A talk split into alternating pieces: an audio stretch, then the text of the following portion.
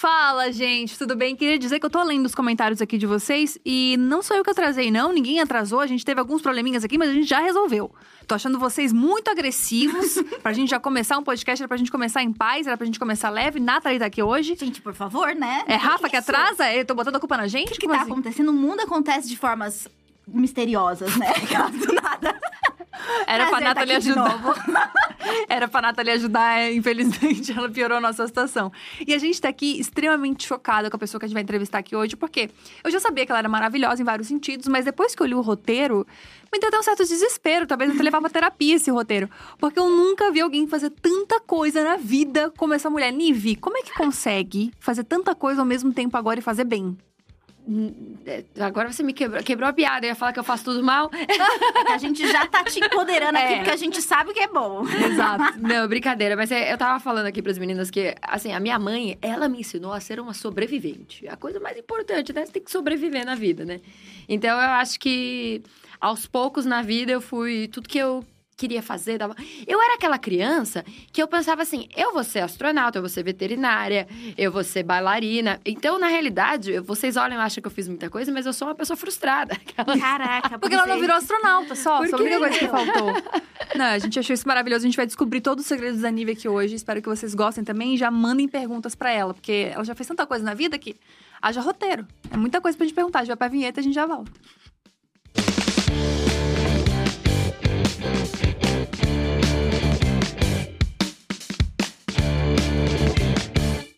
Mas assim, você estava falando da sua mãe, os seus pais, eles são artistas, né? São. Você já começou, você tipo, chegou na, no mundo num ambiente super artístico já. Sim, exatamente. A minha mãe, ela já foi atriz, ela é artista plástica também, ela é bonequeira, ela faz até boneco de Olinda. Coisa Caraca. mais linda. Minha mãe é nordestina, a pessoa que nasceu assim com arte na alma dela. Nossa, uma mulher maravilhosa. Até arrepio de falar dela. É uma mulher maravilhosa. E o meu pai é, era músico erudito. Meu Deus. Mas ele nunca, nunca exerceu muito como profissão. Ele, ele tinha até o DRT e tal, mas é, era um pouquinho frustrado que ele não trabalhava com isso, né? Mas ele. Mas sempre tinha essa veia artística nele, assim, bem forte. E você pensou muito, muitas vezes em fazer teatro e fazer isso, tanto é que você fez até curso do Wolf e tudo mais, né? Sim, eu cheguei a fazer tanto teatro quanto é, música, fiz. É, cheguei a fazer aula de piano, de percussão, dei aula de percussão. E eu fiz teatro, na realidade, na minha adolescência, mais como eu trabalhava mais com música, né? Eu tinha um grupo de percussão com. Gente. Com, isso era por si só já é maravilhoso. Isso porque a gente começou aqui fazendo que não fazia bem. Você não faz bem, mas dá aula de percussão é. e tem um grupo de percussão, Nive. Eu, sim, eu dava, eu, eu dava aula dentro de uma comunidade é, lá na Vila Prudente. Porque assim, eu muitas coisas que eu aprendi na vida, eu aprendi em oficinas públicas. Que foda, né? Eu, eu, estudei em escola pública e durante os finais de semana tinham vários cursos, assim. Hoje em dia faz tempo que não tem essas coisas, né? A nossa cultura tá um pouquinho sucateada. Uhum. Porém, assim, tinha bastante isso e eu sempre adorei, assim, ir nas, nas escolas próximas da minha região. Aqui, inclusive, aqui perto uhum. tem várias escolas que tinham, né, maracatu do final de semana, uhum. tinha, assim, é, essas oficinas que eu amava fazer. Então, eu aprendi muita coisa através desses incentivos, né? Então, uhum. eu quis, de uma certa forma, quando eu dei aula, eu quis passar um pouco do que eu tinha aprendido. Retribuir. Retribuir, isso é, essa é a palavra certa. Porque como isso foi a minha entrada ao mercado de trabalho, porque eu fazia teatro através de sonoplastia. Eu fazia ah. sonoplastia de, de espetáculos a gente fazia alguns, é, alguns, alguns teatros de sobre cultura afro-brasileira, cultura nordestina, montava peça de Mumba Meu Boi, era a coisa mais linda. Nossa. E a gente levava isso para várias escolas, céus.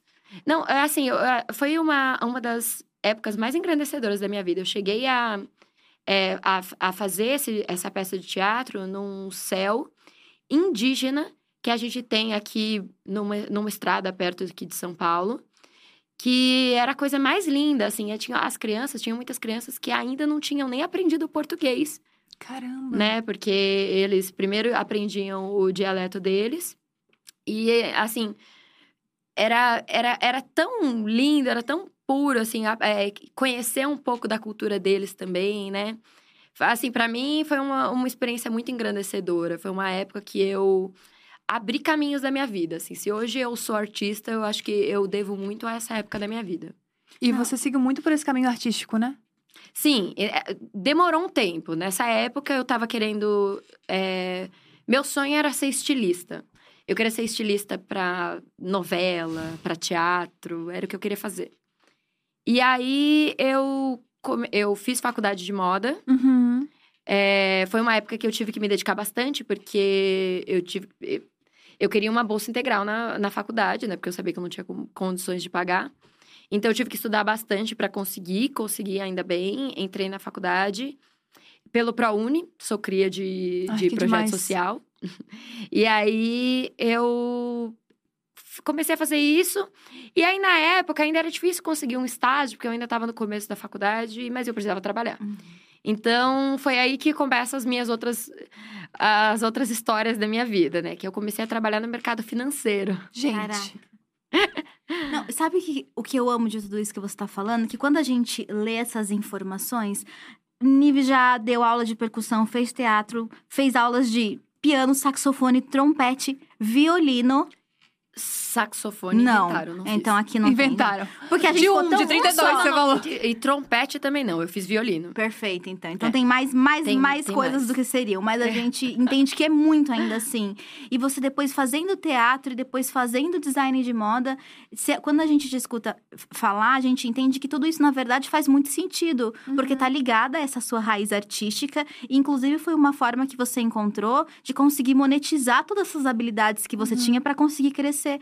E aí faz muito sentido quando você faz tantas coisas, porque você estava buscando oportunidades. Você uhum. literalmente fez tanta coisa porque você não tinha outra opção. Sim. Você tinha que aprender porque você tinha que sobreviver, arrumar uma profissão. E você ainda foi muito incrível, porque você teve a consciência da importância de devolver isso, né? Nossa, a fazer sim. projeto voluntário e até a consciência e mantendo o seu discurso, como você teve essas oportunidades através de, enfim, é, oficinas e aulas, que é algo que as pessoas valorizam tão pouco hoje em dia, uhum, né? Sim. Eu lembro que no interior eu também fazia muitas aulas e oficinas e as pessoas lutavam muito pelo fim da escola de tempo integral, que é a parte da tarde era só para você aprender qualquer coisa. E se Sim. pensar que a gente podia ser assim, né? Tipo, a gente podia uhum. criar adolescentes com multi-habilidade, sabe? Que iam conseguir fazer aula de design de moda, fazer aula de música, e aí depois entrar no mercado financeiro, você vai ter que me explicar, porque é a única coisa que eu não tô na ligação, Não, o mercado financeiro foi doideira, assim. É... Eu precisava de um emprego, e aí eu vi uma vaga de call center. Uma amiga minha já trabalhava nessa empresa. E aí ela me indicou para uma vaga de call center. E aí, quando eu entrei lá, eles acharam que era importante eu entender o básico Uhum. De, do que, que eu tava falando ali, de bolsa de valores, como que funcionava os trâmites dentro da empresa.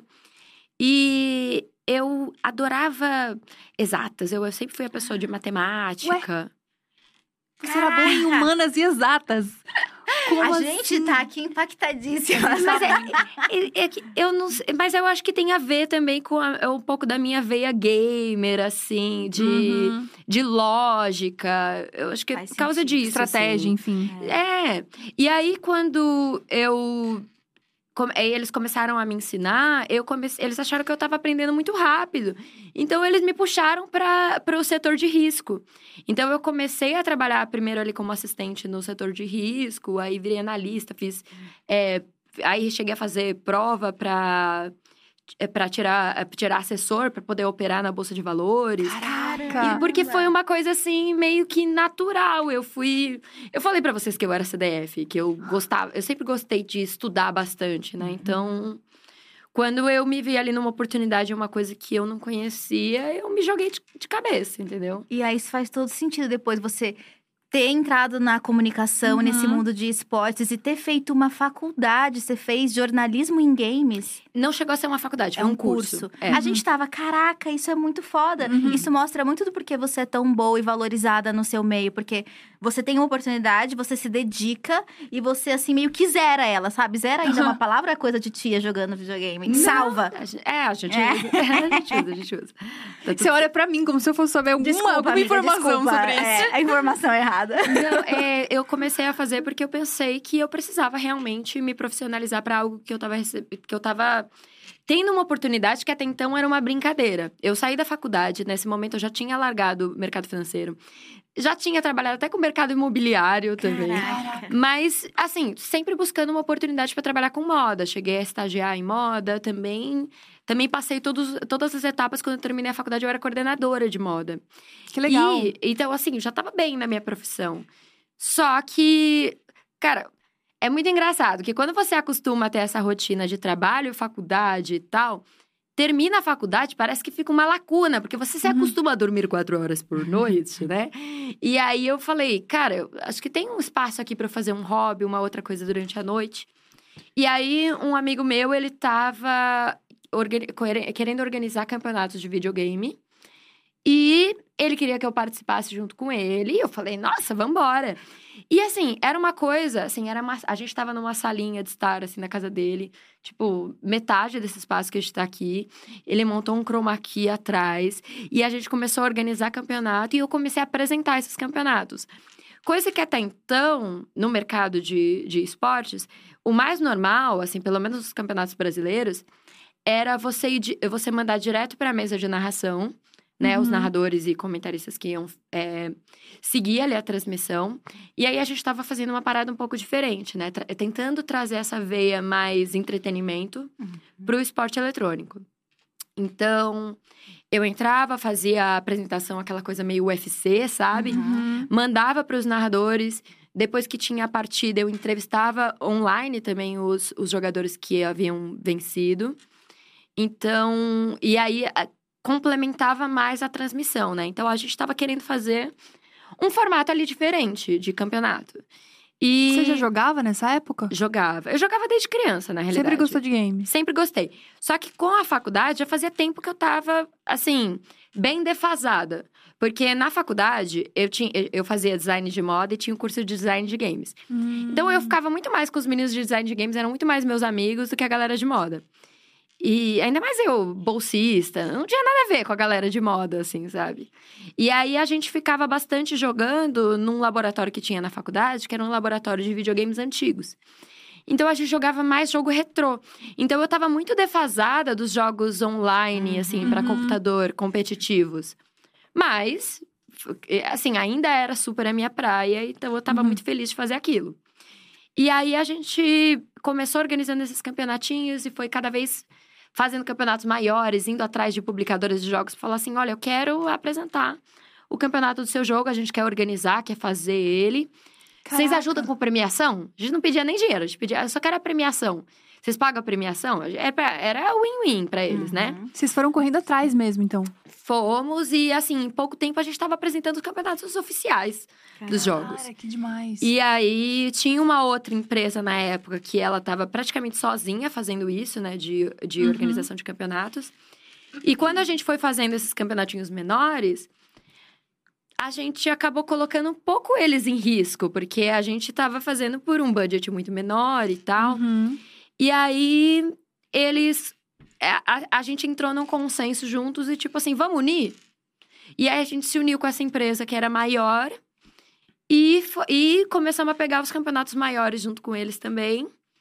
E juntos a gente estava fazendo uma parada muito mais legal, né? Porque a gente estava uhum. trazendo uma inovação legal no mercado. E, e explodiu. Uhum. E nessa época, pensa, isso foi. Começamos em 2013. O mercado de esporte eletrônico na época era um baby, né? Quase uhum. não existia, assim. Do jeito que tem hoje, assim, com os incentivos que tem hoje, com empresas patrocinando, com empresas que não são focadas nesse universo, dentro desse universo. Uhum. Então, ainda não tinha incentivo. Ainda, uhum. ainda era difícil um jogador profissional é, é, usar uma camisa de um time e ser pago mensalmente por esse time, ter salário, uhum, sabe? Uhum. Isso ainda era muito prematuro. Então, a gente foi aos poucos ajudando, fomentando isso, ajudando a crescer esse cenário, crescer o, o cenário naturalmente foi crescendo por uhum. si só, porque foi atingindo mais públicos. E a gente estava desde o começo fazendo isso acontecer, sabe? Então, eu explodi com isso. Então, como era um hobby, era uma diversão, eu falei, cara, preciso preciso fazer esse negócio direito, porque esse negócio tem um potencial gigantesco. E foi aí que eu comecei a fazer cursos. né? Que aí eu fiz curso de locução, fiz curso de jornalismo de games. Fiz o Wolf Maia, fiz depois, né? Fiz o Wolf Maia quando eu já estava trabalhando como apresentadora. Não pro, necessariamente pro teatro, né? Né, não pro teatro, porque eu achei que porque o Wolf Maia, ele era focado em interpretação para televisão. Uhum. Então, por mais que ele fosse de, de atuação, ele me daria um bom know-how de posicionamento de câmera, de interpretação mesmo, uhum. de texto. Então, eu achei que era uma boa oportunidade. E, cara, eu sou aquela pessoa que acha que conhecimento nunca é demais. Uhum. Então, eu comecei a fazer, assim, dessa forma, né? Fui procurar uma fonoaudióloga, fui, é, sei lá, procurar tudo que eu pudesse melhorar. Curso de idioma, né? Inglês, espanhol, que eu continuo fazendo conversação Incrível. até hoje, para, enfim, eu continuar melhorando meu, meus idiomas. Porque, claro, a gente sabe que falar é uma coisa, apresentar é outra. Quando você vai apresentar, você tem que ter um domínio muito maior do, do seu idioma do que uhum. para falar, né? Porque você tem que estar tá pronto para tudo ou nada ali, para situações que, que vão, vão surgindo, né? Você tem que pensar muito mais rápido. E fazer isso fora do seu idioma é uma coisa muito mais difícil, né? Uhum. Então, eu, eu acho que eu, eu. Às vezes eu fico até um pouco desesperado, porque eu acho que eu nunca, nunca vou estar pronto o suficiente, por mais que eu já tenha feito. Já apresentei bastante campeonato, tanto em inglês quanto em espanhol. Eu não sinto que eu sou tão boa quanto no, no português, uhum. então eu acho que eu, eu vou continuar estudando isso pro resto da minha vida. E outras coisas que, invariavelmente, como eu tava falando para vocês, que hoje eu acordei cedo para estudar, porque tem campeonatos para apresentar que eu preciso estar tá muito a par de tudo que tá acontecendo na comunidade. Então, sempre que tem um campeonato à vista, eu vou lá e falo, tá, beleza, agora deixa eu estudar tudo que tá acontecendo no cenário e Uhum. para fazer direitinho e, e, porque são muitas modalidades, Sim. né? Por uhum. mais que eu seja uma pessoa que eu viva disso, respire isso, jogo todos os dias. Tem muitos jogos, muitas modalidades. Tem jogos que não são competitivos, que eu amo jogar também. Então, é muita, muita coisa acontecendo ao mesmo tempo que. E tem muita novidade, sempre, Tem muita né? novidade, que aí eu preciso, no final das contas, sempre me inteirar do, do próximo jogo que eu vou estar trabalhando, claro. E tudo isso foi tão incrível. Você meio que viu esse mercado nascendo uhum. e crescendo, se desenvolveu nele, chegou ao ponto de você ter sido não só eleita a maior host da América Latina pela imprensa, mas como você também foi a primeira mulher latino-americana a ser indicada é, a qualquer uma das categorias de Sport Awards nos Estados Unidos. É, que é uma premiação que acontece nos Estados Unidos, que até então eles premiavam gente dos Estados Unidos, Europa, Ásia. Uhum. Tinha alguns brasileiros que já haviam sido indicados, mas como eles eram jogadores que jogavam nos Estados Unidos já, a comunidade brasileira entendia isso como muito inacessível, porque uhum. eles realmente não estavam olhando para o mercado brasileiro. E aí, quando eu fui indicada, eu fui literalmente a primeira da América Latina, a primeira Caramba. mulher latino-americana a ser indicada a qualquer uma das categorias. Então eu nem imaginava que eu podia subir ao pódio, né? Que eu fiquei em terceiro lugar. Que foda. Eu fiquei atrás só de uma belga e um americano. E aí Caraca. foi assim, um, um negócio que para mim eu nem imaginava que isso podia acontecer.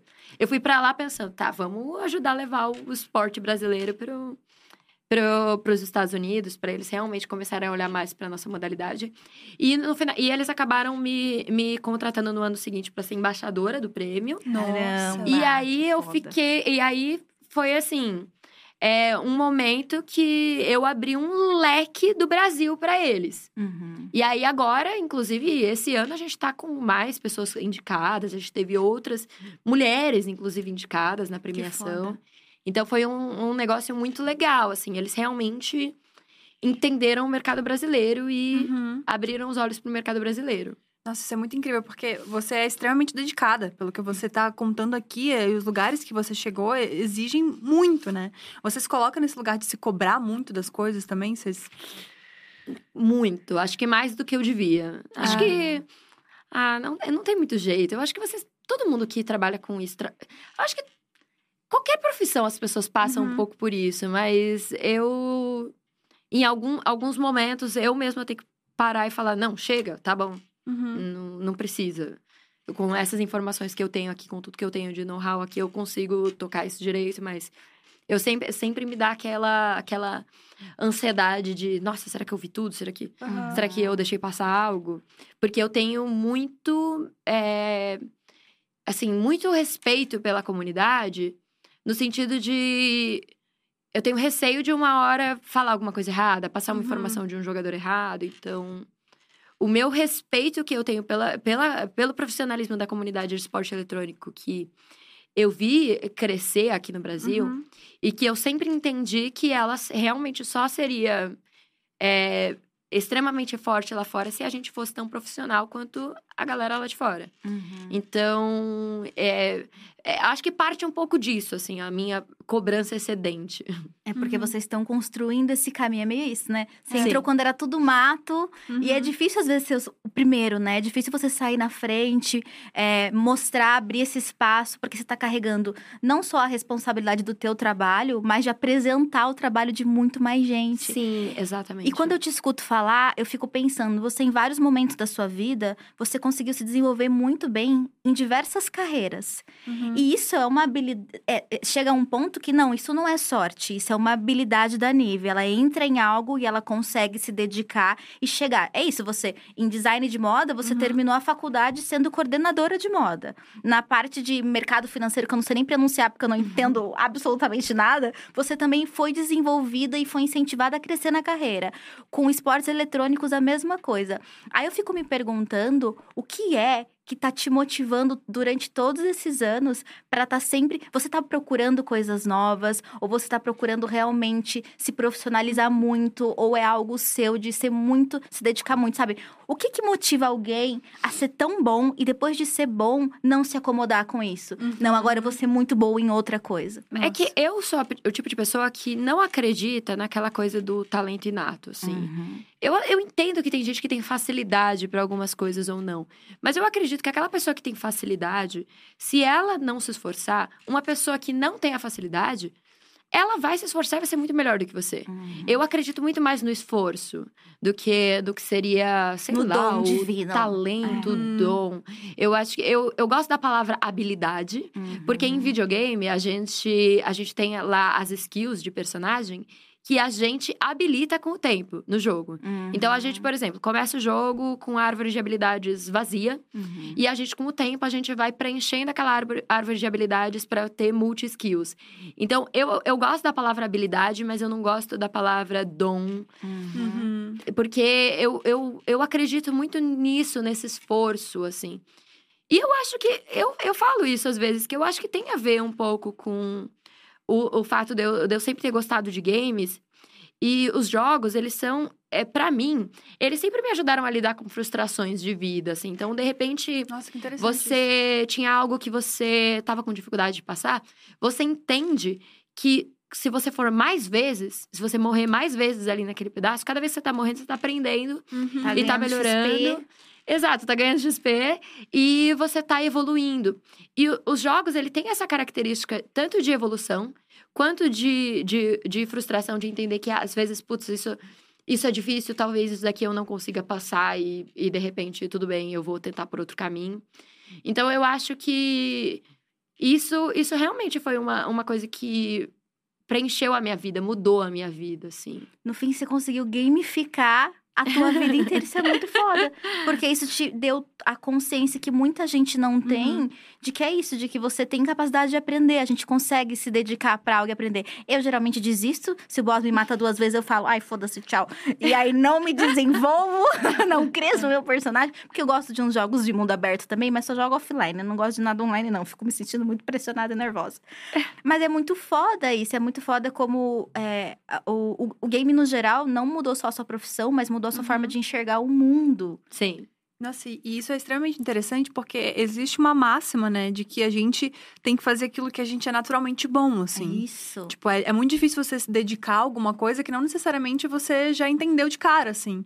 Isso para mim, é, eu falo por mim, é uma grande dificuldade. Tipo, eu fui fazer minha primeira aula de surf e eu pensei, o que, que eu tô fazendo aqui? Uhum. Porque parece que se você não é bom, não fica gostoso, sabe? É, parece que tentar é difícil, assim. E aí, ouvindo você falar de todas as coisas que você fez, que você se dedicou, que você, e que até hoje você estuda inglês e espanhol, que não necessariamente são as coisas mais gostosas da vida. Tipo, né? Tem coisas que você tem que fazer Inclusive, e deu. te causa insegurança, né? Imagina é... continuar tentando algo que te causa tanta insegurança. insegurança. Exato. Isso é muita disciplina. É. Tipo assim, para além de motivação, sabe? Isso é o, é o ápice da disciplina, assim. E eu fico meio chocada com a tua maturidade, porque você é uma pessoa nova. Uhum. Entendeu? E você já fez tanta coisa. Tipo, e você tem um entendimento tão grande de tudo isso, assim, você tem 31, é isso, né? E isso. você já fez, tipo, todas as coisas do planeta Terra, duas vezes. É, duas vezes. E foi boa em todas. E foi boa em todas. E tá falando desse jeito. Eu tô tipo, nossa, que menina madura. Como é que isso funcionou na tua vida? Você sempre foi assim, muito, muito centrada, acho que essa é a é. palavra. É. Eu acho que, ah, sei lá, eu, eu tenho algumas coisas que eu passei durante a minha vida que eu sempre tentei usar isso como propulsor. Uh, enfim, eu.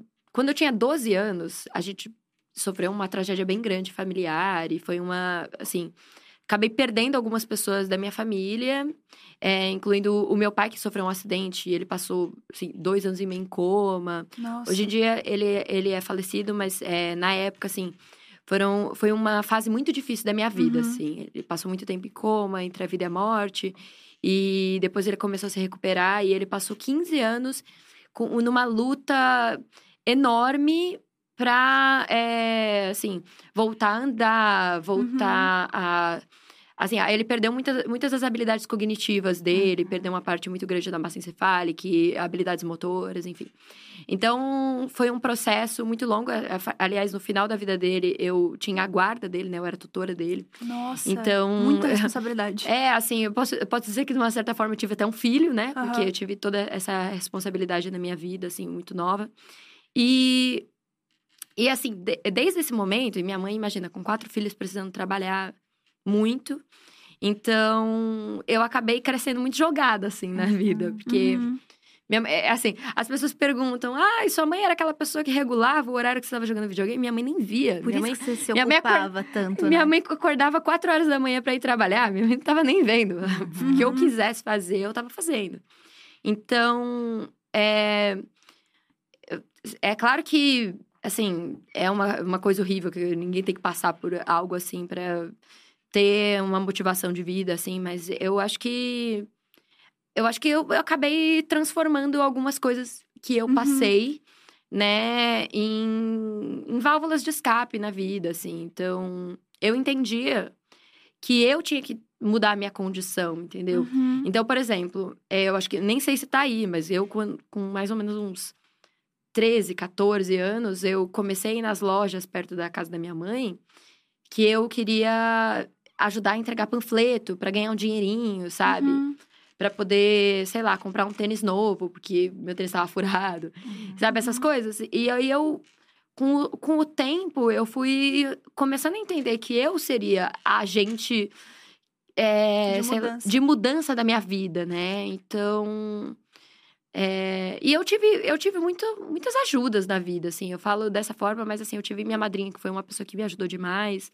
Eu tive também válvulas de escape, é, assim, na televisão, algumas coisas que eu gostava, hobbies, coisas assim que, que fizeram eu seguir em frente. Uhum. Eu, eu tenho uma, uma, uma frase que eu gosto muito do Edgar Allan Poe, que ele fala que, que também é um escritor que eu amo, que ele fala que é, é uma coisa mais ou menos isso, tá? Não vou falar ela perfeita, mas que ninguém é extremamente feliz sem antes ter sido equivalentemente triste, né? Então, às vezes você passa por algo na sua vida muito difícil, uma barra que você acha que você nunca vai superar, mas você entende que você nunca vai dar o valor a, real à felicidade e às coisas boas, às oportunidades boas que você recebe na sua vida enquanto você realmente não for pro fundo do poço, sabe? Uhum. Porque é, senão, às vezes você tá tendo boas oportunidades na sua vida e você nem percebe. Uhum. Você nem vê que aquilo é bom, que aquilo é uma oportunidade, que aquilo é.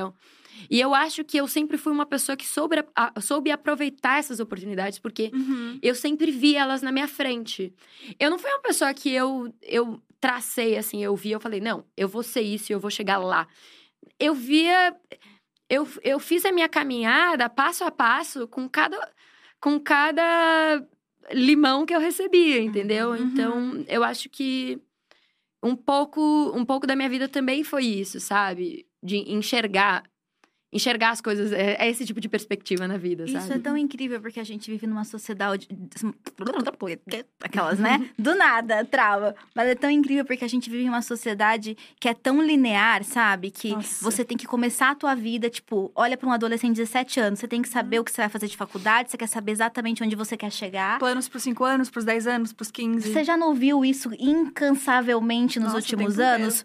Planos, planejamento de médio, curto e longo prazo. É. E quando você faz isso, você realmente às vezes fica tão perdido nesse objetivo você que você frustra. você se frustra você não é. enxerga. É isso que você está falando é o resumo, eu acho, de quase toda uma geração, né? Porque uhum. eu vejo uhum. pessoas com oportunidades gigantescas na frente, vejo pessoas me incluindo às vezes, né?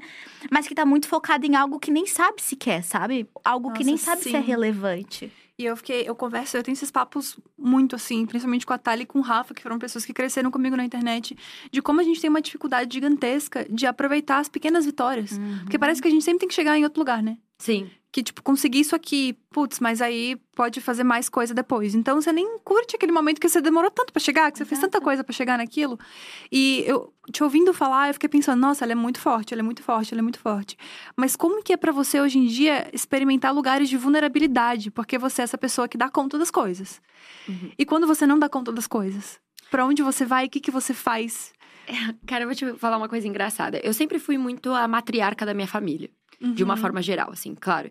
É, depois que minha mãe se aposentou, óbvio, né? Porque antes a minha mãe, pelo uhum. amor de Deus, lidava com tudo, né? E hoje em dia, que, é assim, eu ajudo tanto financeiramente como emocionalmente toda a minha família, eu. A minha família acostumou demais a me olhar como uma pessoa forte. que vai lidar com tudo, que uhum. vai ser forte e tal. E aí, esses dias eu tava falando com a minha mãe que, ai, tinha sumido um documento meu. Eu falei, mãe, mas lembra no dia que a gente foi lá no cartório? Cadê? Vocês ficaram todos com os documentos de vocês. Cadê o meu? O meu não ficou com nenhum de vocês? Aí minha mãe falou, vou procurar. Aí o que, que minha mãe fez? Minha mãe foi lá até o cartório e pediu um novo para mim. Quando minha mãe me trouxe, eu chorei. Porque eu não tava esperando que ela fizesse isso pra mim, sabe? Uhum. Porque eu, eu, tava, eu fiquei tão assim, pô, sério, que eu, tipo, tô ajudando em tudo e tal. E na hora que tal, que, que vocês ficam com meu documento, ninguém guarda meu documento. Fiquei uhum. estressada sobre, sobre algo assim. Fiquei me sentindo mal, do tipo, pô, por que, que vocês acham que eu tenho que lidar com tudo, né?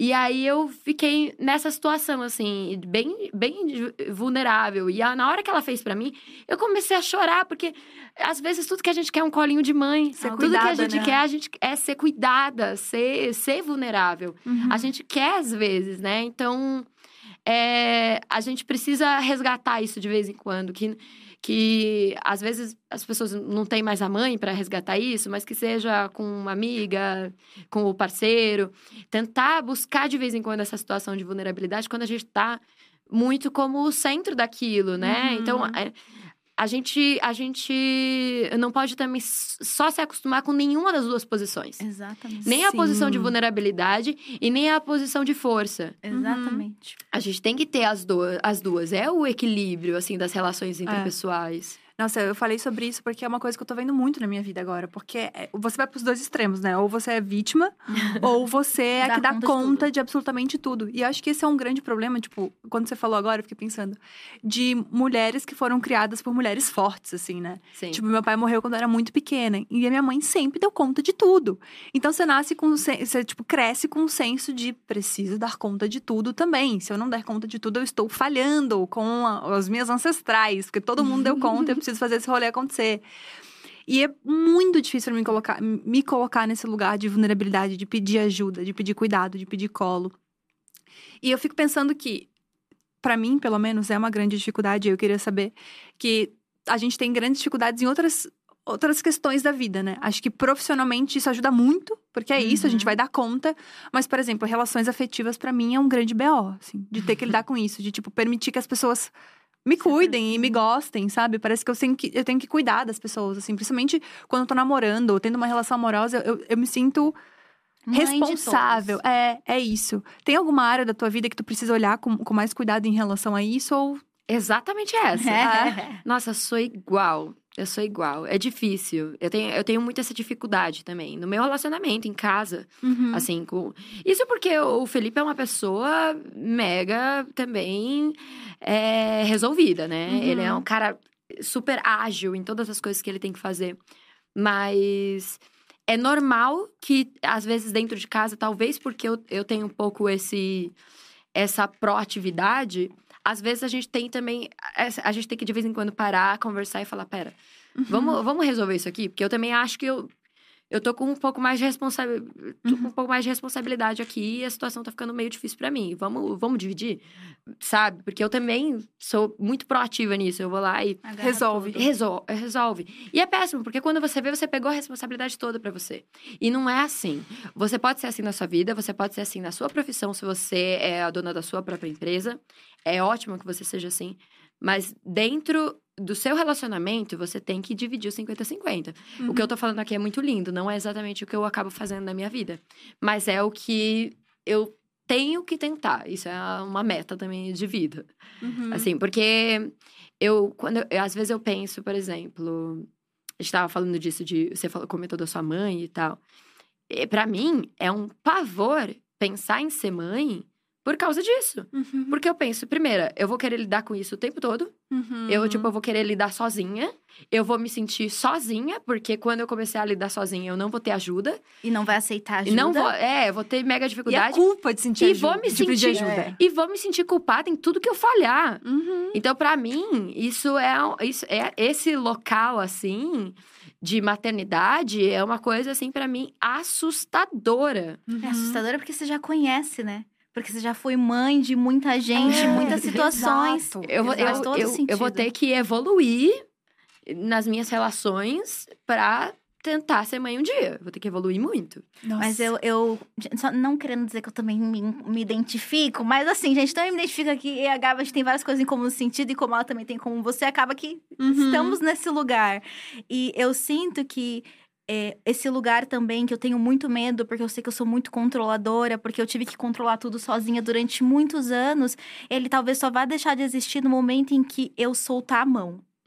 eu vou. E o soltar a mão dá medo, né? Como que você solta? Não, cara, é Como uma... que você confia no outro para dar conta do que você sabe que você é muito é. boa fazendo? Mas é isso, uhum. é um uhum. é uma fé cega, né? Uma fé nesse outro que talvez você. Você só teve você durante a vida. Então é muito difícil você abandonar esse sentimento de que é você por você, né? É. E eu fico pensando, será que a maturidade vai me trazer isso? Será que a evolução Ou da será nossa que eu vou ficar cada dia pior?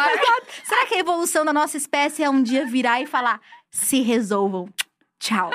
tipo, eu fico pensando, vai ser Cara. muito cruel, mas ao mesmo tempo, a gente já ocupou esse lugar de responsabilidade. Se vocês forem pensar, nós, nós somos aqui mulheres que não tiveram uma infância de fato. Se a gente teve que ser mãe de muita gente, se a gente teve que cuidar de si, de muita coisa muito rápido. Com certeza. Então, quando é que a gente vai viver isso? Eu fico me perguntando: será que tem um dia que a gente vai virar, virar e falar tchau? Será? É muito engraçado, porque, tipo assim, minha mãe sempre deu conta de tudo mesmo, mas eu tinha um senso de criança responsável. Uhum. Então, a minha mãe, hoje em dia, ela brinca comigo, ela falava, cara, eu falava não para você, e era não. Tipo uhum. Tipo assim, você não. O seu irmão, se eu falasse não, ele causava, e tipo, não, mas eu quero ir, insistia, sabe? E eu não, eu não queria dar trabalho. Tipo assim, sabe quando você não quer dar trabalho? A criança madura, né? A criança gente? madura. Eu é. sempre fui bem no colégio, não queria tirar nota baixa, eu não, não, não gostava de pedir nada, porque eu não queria atrapalhar, assim, no sentido de a minha mãe, meu Deus, trabalhava em dois, três empregos, sempre. Acordava às quatro e meia da manhã e chegava em casa, tipo, perto da uma, e trabalhando para fora, e no final de semana fazia bolo, fazia evento, fazia coisa. Então, sabe quando você, tipo, eu quero deixar tudo certinho, assim, para não atrapalhar a vida da minha mãe. E aí a minha mãe fala, mano, você podia você podia ter sido, tipo assim, podia Uma ter. filha assim rolava. é, eu não era tão assim, não. Não, mas era a minha mãe, ela fica, tipo, chateada, que ela fala, cara, você deveria ter sido mais, tipo, foda-se, assim. Tipo, mais rebeldona, mais uhum. um monte de coisa, sabe? Porque ia ser gostoso para você ter vivido essas coisas também, porque é. eu sempre quis ser a criança responsável. Minha mãe implica comigo até hoje.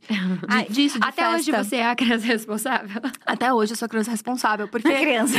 Juro, até hoje. A criança, criança mesmo, porque é, é falta de maturidade você não saber lidar com essas coisas.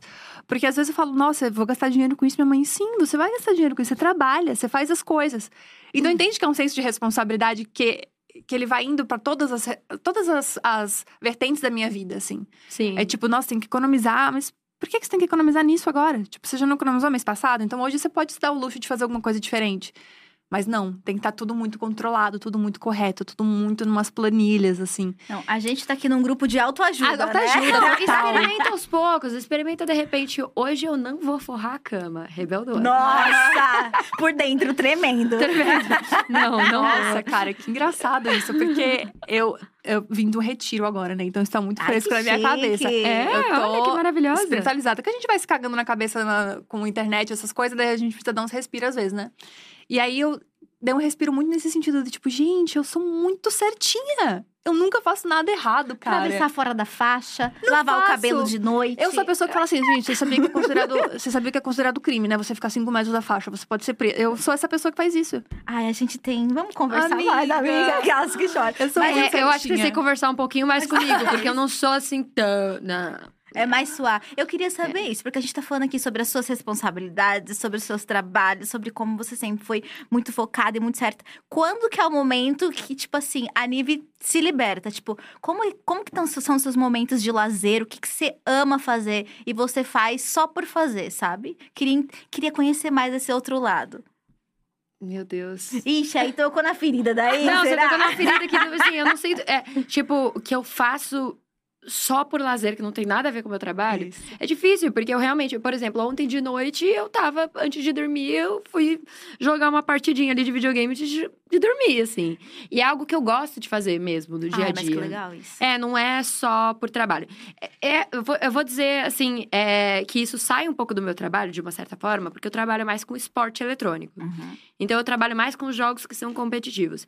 Então, quando eu paro para jogar, é, sei lá, em console tal, é, jogo que não é online, de uma certa forma, eu tô fora do meu ambiente de trabalho. Conta? Acho conta, conta, claro uhum. que conta. A gente tava até falando isso, né, Abi? Que, que a, você falou, ai, trabalhe com o que você ame e... E comece a odiar tudo, a sua vida. e você conseguiu encontrar esse equilíbrio de trabalhar e ser muito boa no que você também ama e continuar amando. Mas eu, eu criei um pouco essa relação, um, um pouco com os jogos mais de, de os competitivos. Uhum. Eu criei um pouco. Tipo, eu sempre que, como eu falei, sempre que eu tenho, ah, tem um campeonato, eu preciso é, tipo, eu vou apresentar um campeonato que vai ser multiplataforma e multimodalidades. E aí vai ter cinco jogos diferentes. Aí eu vou lá pegar para jogar esses jogos nesse momento para ver se ele teve muita atualização da última vez que eu joguei, como que tá o meta atual e não sei o que lá, quais que são os mapas que as pessoas mais estão jogando, tá, tá, tá. Eu faço esse estudo, uhum. além, obviamente, dos jogadores é, dos times principais, etc. E aí, quando eu faço, eu entendo também que é o meu trabalho. Uhum. Então, eu sento lá para jogar, para jogar umas horas e tal, como o meu trabalho. E quando eu tô jogando no computador, eu tô jogando com o meu e-mail aberto, com o meu WhatsApp aberto, de uhum. coisas de trabalho. Se eu paro, às vezes, entre partidas, eu tô respondendo coisa. Então, não me eh, criou, criou-se para mim, sim, um senso de que aquilo é o meu trabalho. Uhum. Então, quando eu quero jogar para relaxar, eu vou no meu sofá, longe do meu celular, e eu vou jogar no console e na televisão. Entendeu? Uhum, eu vou jogar meu PlayStation, eu vou jogar meu Nintendo Switch, eu vou jogar, tipo, focado em outra coisa. Porque para jogos de PC e de celular, eu criei um pouco essa, essa, essa relação. Sentido. Criei. Faz todo sentido. E você consegue dar uma desligada das redes sociais? Porque, no caso, você também trabalha em várias delas ao mesmo tempo. Você tem uhum. YouTube, tem TikTok, tem Instagram, tem um monte de coisa junto acontecendo na mesma hora. Consigo, porque eu não sou a pessoa que fala que eu vou postar todo dia. Uhum. Não, esquece. Definitivamente não sou. Eu sou muito, muito, é assim, não sou mais constante como eu já fui. Uhum. Eu já fui a pessoa que todos os dias, seis horas da tarde, eu ia postar, fazer meu post, eu ia pensar em stories para postar durante o dia, eu ia postar pelo menos um tweet por dia, eu ia pensar num TikTok. Não sou mais uhum. essa pessoa. Tipo, eu posto quando eu tenho vontade, eu posto uma vez a cada três dias, quatro dias, duas vezes por semana, uma vez por semana. Às vezes eu tô mais constante porque tenho, por exemplo, quando eu tenho publi para postar, uhum. quando, às vezes quando eu tô com muita publi, aí eu me forço a, no dia que eu não tenho publi, postar algo que não seja uma publi, uhum, pra não ficar tipo, uou, wow, isso daqui é só, tá só intervalo comercial, gata. aí eu tento, né, evitar isso e aí tento postar alguma outra coisa que não seja. Mas no geral, quando eu tô, se eu tô numa semana mais tranquila, eu não posto. E se tem uma relação boa com a internet, com a tua audiência, com as pessoas que te acompanham. Porque eu fico pensando, né? Tipo, você é muito foda e você é uma puta profissional. E aí a gente, e a gente tá na internet. Então a gente é, sabe opa. os rojão que segura, né? Como é que você lida com, às vezes, os fãs, a paixão das pessoas, porque a galera de game é muito dedicada, né? Eles muito. passam a vida e eles sabem tudo. E eu tenho um irmão que a gente chama ele de cara de tablet, porque ele tem 13 anos. Você não sabe a cara dele, porque ele é isso aqui, ó. É. é. A gente, eu, eu fico, eu não lembro qual que é a cara do meu irmão. E, e, porque ele é viciado, ele assiste partidas e lives e ele só fala sobre isso. E é um universo particular, né? Como é para você lidar com esse público? Ah, é maravilhoso. Eu sinto isso, assim, eu já fui, já trabalhei, apresentei e fui em muito campeonato fora do Brasil. Uhum.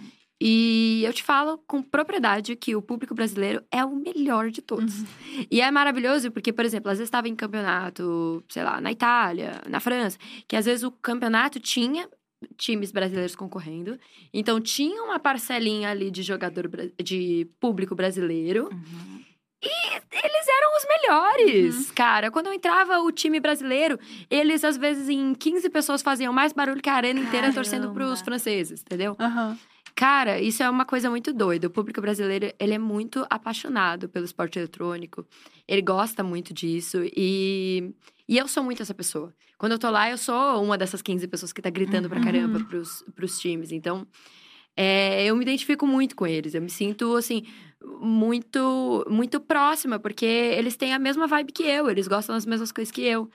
Então, nossa, eu amo de paixão. É e eu sou, assim, como uma apresentadora, por mais que eu seja hoje em dia, claro, uma influenciadora digital também, mas como uma apresentadora, eu sempre fui acostumada a a tirar o meu ego uhum. de qualquer campeonato. Então, porque eu tô lá no campeonato, eu sou a condutora. Uhum. Eu posso dizer que eu sou a motorista.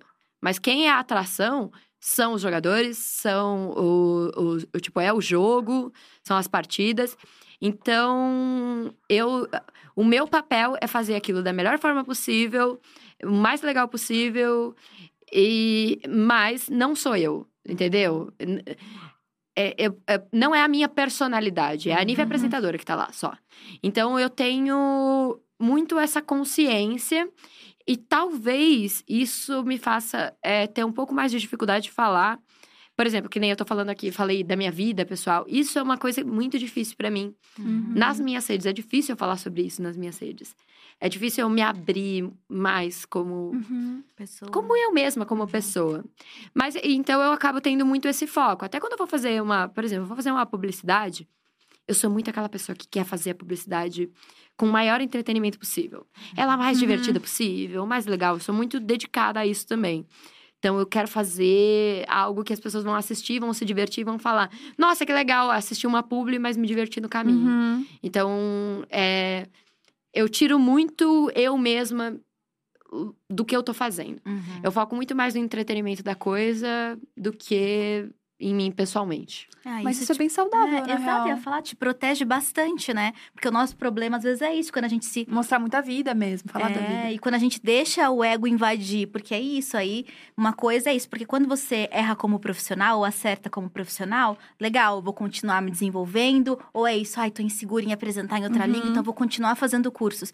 Mas quando você se coloca como pessoa, que é o que acontece com quase todos os influenciadores digitais, e você também é criticado por isso, Uhum. Gente, isso é uma. Não tem como eu mudar. É um ataque pessoal. É um ataque pessoal, e aí isso deixa Sim. a internet e a vida online muito mais difícil. Bom, mas se bem que as pessoas não separam muito isso. Quando elas vão atacar, é. elas atacam, atacam, o seu pessoal, independente de ser, de ser o que seria o seu trabalho, né? Uhum. uhum. Mas assim, eu acho que eu, como uma pessoa, assim, como uma mulher que entrou num universo que era majoritariamente masculino, eu me acostumei muito a sei lá, abstrair as coisas que as pessoas falavam. Caraca. Cara, tem uma pergunta exatamente sobre isso.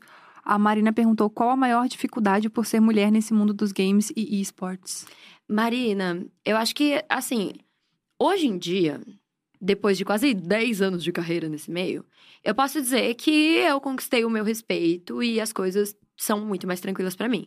Mas é claro que não era assim no começo, principalmente quando eu comecei nesse universo que não tinha mulher trabalhando com isso. Então, é, no começo era muito aquela coisa do tipo, ai, é, é famosa porque é mulher, porque é bonitinha, porque não sei o que lá. E esse tipo de ataque muito muito raso, né? Assim, a uhum. pessoa uhum. minimamente vê Conhecer. se você tá fazendo um trabalho bem feito ou não. Superficial pra caramba. É, superficial. Ou também tem muito homem que acredita que o universo de games é um universo para, para homens, né? Então, existe, existe, claro, esse, esse preconceito, essa dificuldade no começo. Quando você. Quando você é única em algo que você tá fazendo, você tem que ser melhor do que todo mundo. Porque senão as pessoas Caramba. vão dizer para você que você. Ah, tinha, tinha que ser mulher, tá uhum. vendo? Nossa. É por causa disso. Então. Eu acho que talvez também é mais um motivo aí. Descobrimos, a gente tá na terapia aqui hoje. Mais um motivo de por que talvez eu seja tão dedicada a tudo que eu Uhum. que eu tô fazendo. Porque sabe? você já chega sendo questionada. Né? Sendo a régua é maior, né? É, a régua é maior. Então a gente sabe disso. A gente sabe que isso, isso existe em qualquer ambiente que não tenha a diversidade apropriada, uhum. sabe? Você tem que ter um ambiente. Isso é uma coisa que eu falo sempre, falo em todas as palestras que eu falo sobre o universo feminino dentro dos esportes, tal, que você tem que ter um, um universo mais diverso possível e de tudo, né? Eu não tô falando só de gênero. Quanto mais diverso ele for, mais saudável ele vai ser. As pessoas vão se sentir menos fora do, de onde elas deveriam estar, né? Porque a gente tem um pouco isso quando a gente, a gente olha para o lado e as pessoas não são iguais a gente. Uhum. A gente sente que a gente tá fora, né? A gente sente que a gente não, não, não tá cabendo naquele lugar. Né? Então, as, a, todos os ambientes corporativos, eles têm que ser repletos de pessoas que representem o maior número de pessoas. Possível. É isso. E você percebeu uma mudança nesses 10 anos de carreira em relação Demais. a mulheres no esporte? Demais. Hoje em dia já tem muito mais menina. Hoje em dia esse, esse mercado realmente existe, tem mulheres nesse uhum. meio, né? Que era uma coisa que antigamente não tinha. É, então... que são então grandes consumidoras também de uhum. videogames, né? Sim. Eu vi uma pesquisa esses dias, é quase metade, ou consumido Sim. por mulheres, né? Sim. É, hoje a gente fala que tem essa pesquisa Games Brasil que ela fala que acho que 50 e poucos por cento, até mais do que homens, né? São Caraca. dos jogadores casuais são uhum. mulheres. Ah, essa é, pesquisa, ela contempla, claro, Candy Crush, uhum. ela contempla. Eu sei, eu sei, que muito homem vai virar, uh, virar uh, olhar torto e vai falar: como assim? Eu entro na partida competitiva e de 10 pessoas, no máximo uma é mulher. Sim, porque é isso mesmo a estatística quando você fala de jogos competitivos principalmente de, de computador e tal. Uhum. Ou até para jogadores de console. Mas quando você fala, quando você tem o celular. Celular uhum. é, uma, é uma ferramenta maravilhosa nesse aspecto, para a inclusão do esporte eletrônico. Porque quando você fala de consoles, videogames, o público-alvo não era Meninas. Uhum. Eu joguei videogame quando era criança porque meu irmão tinha um. Uhum. E, Caramba, pode Então, crer. é, porque dificilmente você é uma filha única, uma menina, você Vai dificilmente um ia ganhar um videogame. Nossa, total, pode é, crer. então, como não era o nosso universo, não era, é, não era o que a gente ia consumir naturalmente, a gente tem muito. É tipo, as meninas têm muito mais dificuldade, tem uma barreira maior pro console, né? Pro, uhum. pro videogame. Mas, quando você fala de jogos de celular, celular é um, um aparelho democrático quando você fala de gênero, uhum. né? Falando só de gênero, claro. É, então, é, a, quando a mulher tem um celular na mão, ela prova que ela gosta tanto de jogar quanto o homem. Uhum. Que seja jogando um Candy Crush. Uhum. Porque, claro, é, existe uma escala evolutiva quando você, quando você fala de videogame. Hoje, eu pego, por exemplo, a minha irmã que ela jogou 2D comigo quando a gente era criança. Quando eu pego e, e brinco com ela, boto um, um, um controle de videogame para ela jogar, ela não sabe controlar a câmera e andar ao mesmo tempo. Uhum. Ela não uhum. consegue mexer os dois analógicos ali simultaneamente e andar para frente. Ela não consegue, porque existia uma barreira tecnológica entre ela e aquilo. Uhum. A gente que jogou videogame desde sempre, até eu até é, parei um tempo, né? Entre aquilo que eu falei para vocês, entre a época de faculdade, eu parei na escala evolutiva do videogame, mas depois voltei. Mas, enfim, para muitas pessoas existiu um pouco essa barreira. E então é mais difícil elas estarem naquele local mesmo. Uhum. Então, e isso muda muito quando você vê tantos jogos surgindo para celular. Ela mostra que ela sempre gostou tanto de jogar quanto homens e ela só não teve o acesso. Nossa, isso é muito louco, porque para pra pensar agora, realmente, tipo, quem ganha videogame era presente de, de guri, né? Era presente uhum. de homem, assim, não era presente, tipo, no aniversário você... de uma menina você não ganhava. Eu lembro de jogar esperar jogar Super Nintendo ou Mario, mas era muito comum em Mortal Kombat ou Street Fighter que você acha que você tá jogando, mas você tá com o controle desligado e é teus primos jogando contra a máquina. Pode e você crer. tá tipo, nossa, eu sou muito boa. e depois de anos, eu falando, ai, ah, vocês jogavam com o controle desligado. Eu e uma outra prima, enquanto só Caraca. ele e um outro primo jogavam com o controle ligado. Não acredito, amiga. E, Terrível, isso né? é bizarro, né? É tipo, é bizarro. E aí, eu, eu realmente, na, na fase 1700 do Candy Crush, indo para mais para cima. e é muito louco isso, porque quando eu, o meu namorado Jonas comprou um PlayStation há anos atrás, eu ficava, nossa, nada a ver, coisa chata pra caramba, não sei o quê. Nunca tinha tido acesso a um e tinha essa experiência muito ruim da minha infância. Do nada, eu só compro o mundo aberto, ele joga muito mal, eu tenho que matar todo mundo, ah. só que eu jogo na conta dele. Então Caraca. todos os troféus são deles, então eu estou sendo invisibilizada. Ah como uma gamer, entendeu? E é muito doido, porque faz todo sentido. Eu não desenvolvi essas habilidades motoras ao longo da minha infância e adolescência para ser boa. Mas no momento em que eu tive a oportunidade, eu falei, cara, isso é muito legal. Porque eu jogava, Nossa. sei lá, The Sims durante a minha vida inteira. O piratão que vinha cheio de vírus pro computador. e é isso, às vezes falta esse incentivo. Mas ainda, aí agora eu tô num outro ponto, que aí você passa a problematizar. Que aí você vai ver as histórias. Cara, só tem homens sem camisa, as mulheres todas super sexy, sem história nenhuma. Você fala, eu quero uhum. uma, uma mulher, como eu quero jogar ela, tipo, como uhum. o personagem lá principal. Ah, mas isso é muito jogos antigos, tá? É. Os, os atuais são melhores. Realmente, né? realmente, nos jogos antigos era muito assim, porque tinha ser esse público-alvo masculino. Uhum. E eu acho que depois de um tempo, as, as próprias publicadoras perceberam, cara, por que, que a gente tá segregando? Uhum. Se a gente pode atingir um público muito maior, vamos ser espertos aqui. É que é, até pra eles ganharem mais dinheiro, né? Sim, tipo, pensando... claro, até pra eles ganharem mais dinheiro. Então, hoje você tem alguns Cara, posso te falar que alguns dos títulos mais importantes da PlayStation, mais famosos da PlayStation, tem personagens principais femininas que são personagens maravilhosas, B10 incríveis. É, eu tava jogando aquele Horizon Zero Horizon. É isso. Horizon. É porque é isso que é um mundo solitário, então não sei falar o nome de ninguém, eu só jogo. Mas é muito bom, e a história é muito foda, tem, sei lá, mitologia com Gaia e meio ambiente, é uma história Cara, de... É incrível. Esse jogo, para mim, é um dos jogos com uma das melhores histórias de jogo que eu já joguei na minha vida. A história é muito, muito sensacional, é muito complexa e cheio de plot twist. Uhum. E no jogo novo, o jogo novo. Não joguei o novo ainda. O novo, cara, o novo para mim é um dos jogos com os visuais mais bonitos também de jogo.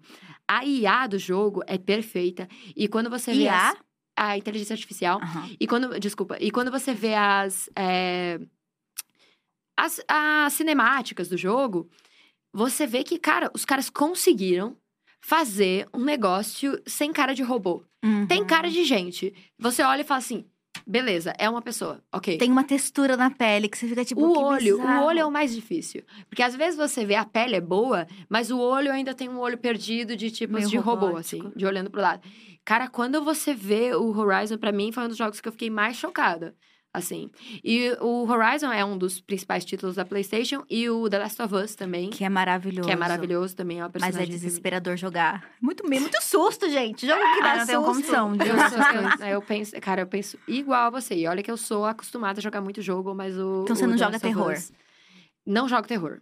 E eu sei que The Last of Us não é terror, mas ele, ele já é suficientemente tenso pro meu coração. Exato. Eu, eu tenho medo de zumbi, gente. Eu tenho que assumir. É Começa um medo aí. que eu tenho. Eu tenho pavor de zumbi. E The Last of Us é, é, bem realista, na verdade, né? Você vai jogando, você fala, parece que a humanidade tá caminhando pra isso. Ah, Talvez a gente viva algo nessa. Isso foi em 2023? Peraí, não, peraí, calma. E aí chega o monstro do seu lado assim. É. não, no silêncio. A gente vai fazer um gif som. disso, você sabe, né? ok. E eu, e eu fico assim, do lado do monstro, assim, ó. E tipo, ele, assim, eu gosto de jogar de fone, então fica assim, Sangue ele de no Cristo. meu ouvido. Naquelas cenas que tá tudo escuro e você sabe que você vai atravessar e vai aparecer algum nas suas costas. Nossa. Pra nada, né? Nossa, eu, meu coração pula. Eu, eu, eu, tenho vontade de chorar só de falar, cara. Eu tenho muito medo, eu tenho pavor. De zumbis. E o que, que você pavor. gosta de jogar muito? Ah, você deu o, exemplo do Horizon. Pra mim, foi, foi um jogo que eu platinei. Que Foda. a gente chama de platinar quando você pega todos os troféus do jogo. Que você joga no nível mais difícil. É, ele, eu acho que ele nem tem nível, se eu não me engano, o Horizon. Não, não me lembro. Eu só consigo troféu bronze e nunca sei como conseguir um prata, porque eu acho que eu jogo no modo história quase tudo. Não, mas o, o, o, prata, ele não é assim, não é pela dificuldade do jogo. Hum. É o que você. É, é pela dificuldade da quest Entendi. que você tá fazendo. Então, tipo, da missão que você tá fazendo lá dentro. Às vezes tem missão que você não completou, que aí não vai te dar o troféu. Uhum. Às vezes você tem que completar a missão de uma maneira específica para ganhar um troféu Entendi. específico. E aí tem. Eu não costumo platinar jogo. Eu, porque tem muito jogo, gente. A vida é muito curta pra quantidade de jogo, série, filme, foda que tem. Então eu não platino. Mas alguns que são os meus favoritos eu platino, que esse é um exemplo. O Zelda Breath of the Wild foi um que eu platinei uhum. também, que eu sou muito apaixonada pela franquia de Zelda. Ai, que é um foda. jogo que eu jogava desde criança. E agora eu também tô, eu tava jogando um, um novo do Mario Rabbids, que é um que é um jogo do Mario, só que junto com os personagens da Ubisoft, que são uns coelhinhos muito fofinhos. Caramba! E esse, esse jogo é muito legal, porque ele é um jogo todo de tática, uhum. né? E, e de batalha de turno. Eu, eu tô gostando, eu gosto muito. Do, eu joguei o primeiro, agora tô jogando o segundo, gosto muito.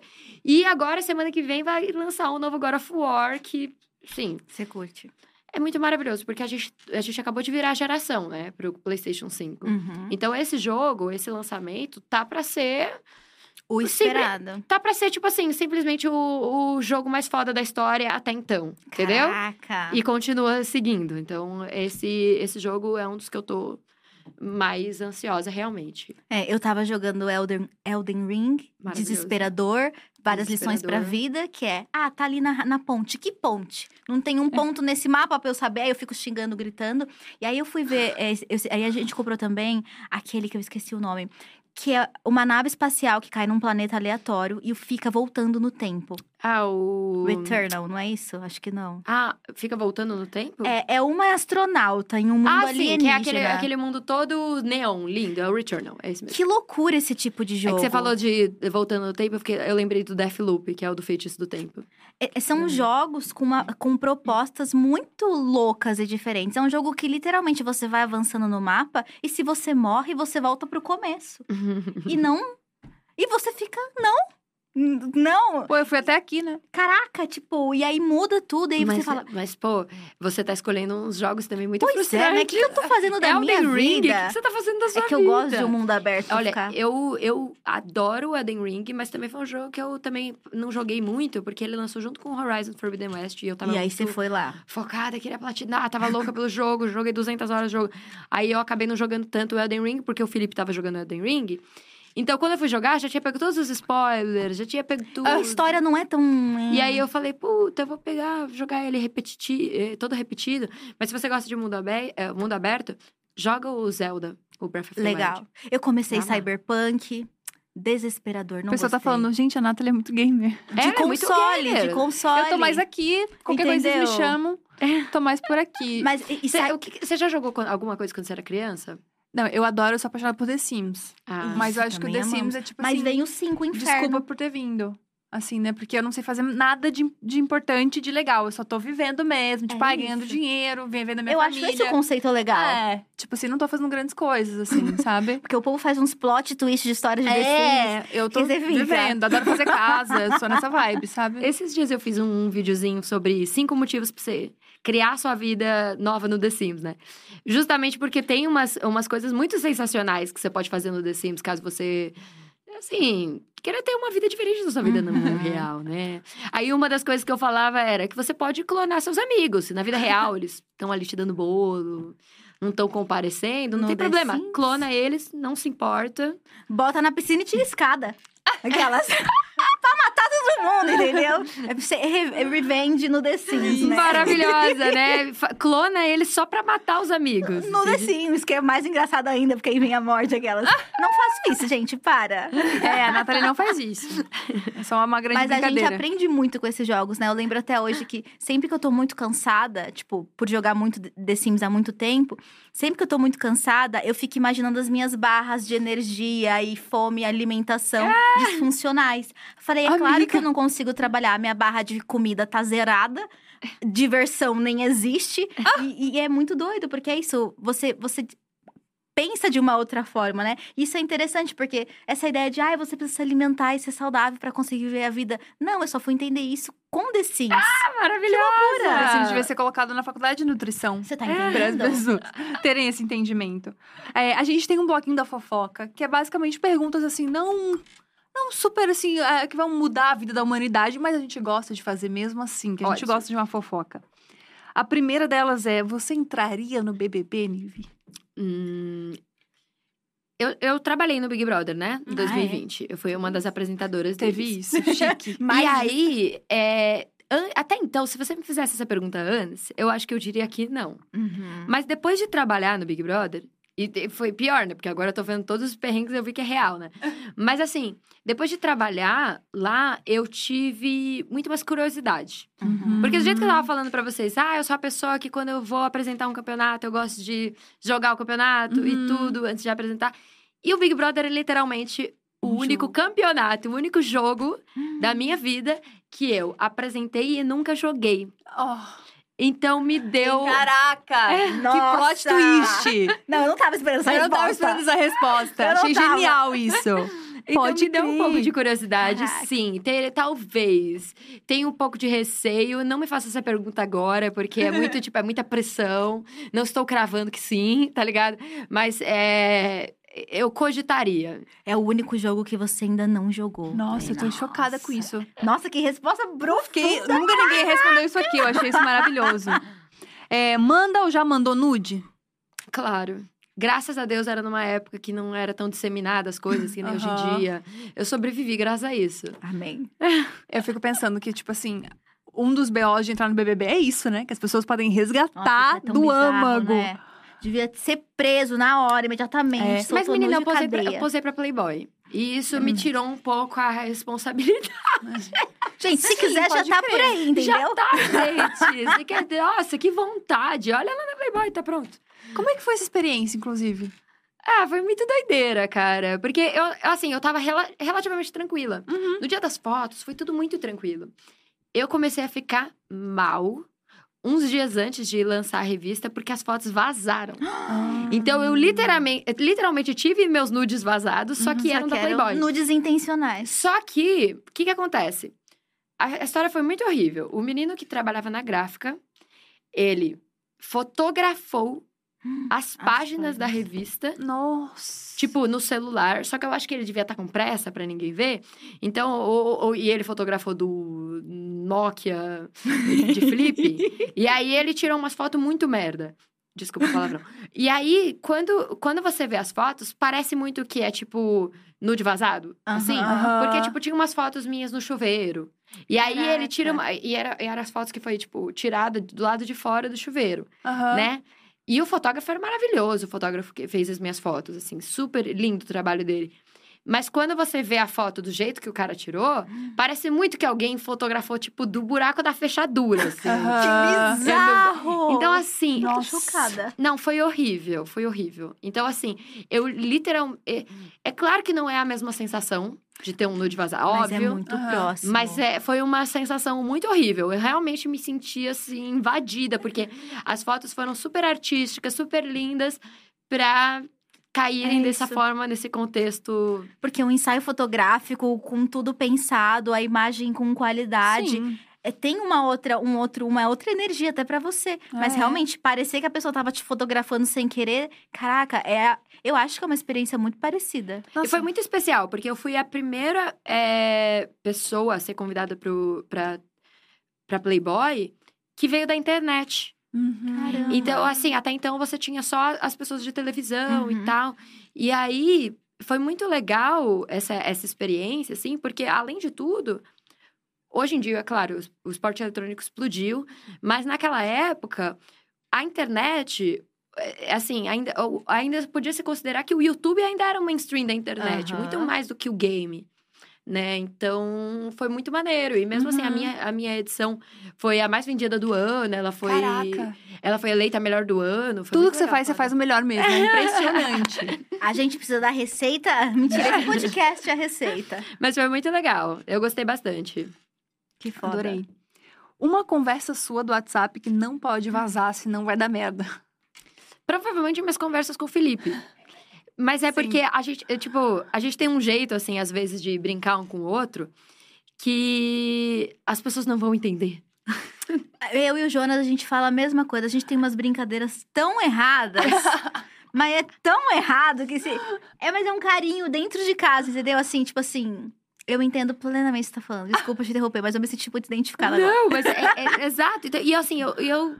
E em vários aspectos, assim, a gente gosta de extravasar coisas que a gente não faria no mundo real, entendeu? Uhum. E até coisa assim, porque eu sou muito a, a pessoa que entendo a responsabilidade de ser uma influenciadora Uhum. digital. Então eu sou muito preocupada com tudo que eu falo, porque eu entendo que quando eu falo numa roda entre quatro amigos, eu tenho uma responsabilidade. Quando eu falo para Uhum. milhares, milhões de pessoas, eu tenho que ter uma responsabilidade muito maior. Exatamente. Então, às vezes, a gente brinca, tipo, extravasando coisas que a gente não, não- jamais diria publicamente. E, e, a- e, às vezes, o jeito de um tratar o outro, assim, Uhum. na brincadeira, assim. É, às vezes a gente se xinga na brincadeira, assim, tipo, é grosseiro um com o outro na Aham. brincadeira, depois, tipo, dá risada, se abraça. É muito Uhum. nesse, nesse Lugar. jeito, assim. Porque as pessoas, todas as pessoas, é uma coisa que as pessoas precisam entender. Todas as pessoas têm agressividade reprimida dentro de si. Isso é Uhum. natural. E elas precisam extravasar isso de alguma forma. Seja fazendo ginástica, boxe, não sei o que lá. É, Uhum. e isso precisa ser extravasado de alguma forma. Então, às vezes, a gente brinca um com o outro extravasando isso de uma forma que as pessoas não entenderiam. Um ódio Entendi. amoroso, né? Um Ódio ódio amoroso. amoroso. Curiosíssima fiquei É. agora. E é sobre isso. O item mais caro. Caro? Caro. tô bem, tô bem. O item mais caro e fútil que você já comprou. E fútil. E fútil. Porque a gente Ah, sabe que coisa de game é caro já, é. né? Verdade, você Porque eu ia falar, mais Mas é caro, útil. Tenho, tenho, tenho vários, de- meu de computador Mas é útil até o trabalho. Então a gente quer coisa Útil. fútil. Fútil. que aí vai do teu coração. Já teve espremedor de fruta aqui e já teve bolsa de 70 mil. A gente vai. A gente já tá variando. Nossa, deixa eu pensar. Nossa, vai ter. Nossa, eu comprei agora um negócio muito legal. Que eu tava nos Estados Unidos, eu comprei um óculos. Ah. Eu ia até fazer um unboxing dele, ainda não fiz, mas vou contar pra vocês. Comprei um óculos que ele filma. Ah, legal. Aqueles tipo isso. bem James Bond. Isso é assim. muito útil. Isso é legal. É muito legal. e aí você coloca ele aqui, você só aperta, ele já tá pareado, deixa pareado no celular. Aí você aperta o botãozinho, ele vai gravando e vai mandando direto o vídeo pro celular.